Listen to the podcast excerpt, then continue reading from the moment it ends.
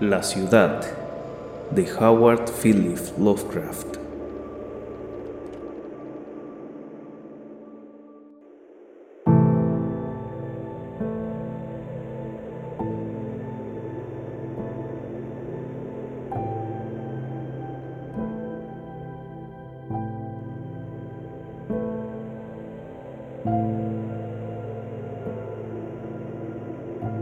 Era dorada y espléndida aquella ciudad de la luz, una visión suspendida en los abismos de la noche, una región de prodigios y gloria, cuyos templos eran de mármol blanco. Recuerdo la época en que apareció ante mis ojos eran los tiempos salvajes e irracionales, los días de las mentes embrutecidas en los que el invierno, con su mortaja blanca y lívida, avanzaba lentamente torturando y destruyendo. Más hermosa que Sión resplandecía en el cielo cuando los rayos de Orión nublaron mis ojos y me sumergieron en un sueño lleno de oscuros recuerdos, de vivencias olvidadas y remotas.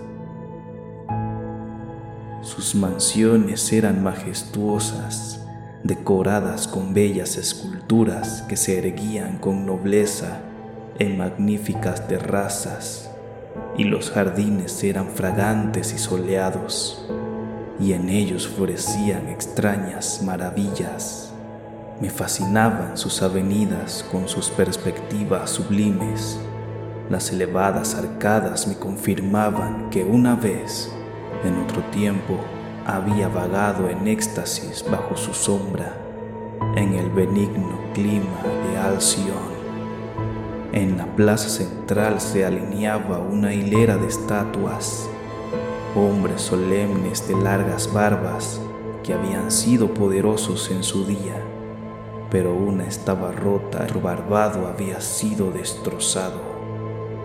En aquella ciudad esplendorosa no había ningún mortal, pero mi imaginación, indulgente con las leyes de la memoria, se demoró largo tiempo contemplando aquellas figuras de la plaza y contemplé sus rasgos de piedra con temor avivé la tenue brasa que brillaba en mi mente y me esforcé por recordar los eones de pasado, por atravesar libremente el infinito y poder visitar el insondable pasado. Entonces la horrible advertencia cayó sobre mi alma, como el ominoso amanecer que asciende en su roja aureola, y huí lleno de pánico, antes de que los terrores ya olvidados y desaparecidos me fueran revelados.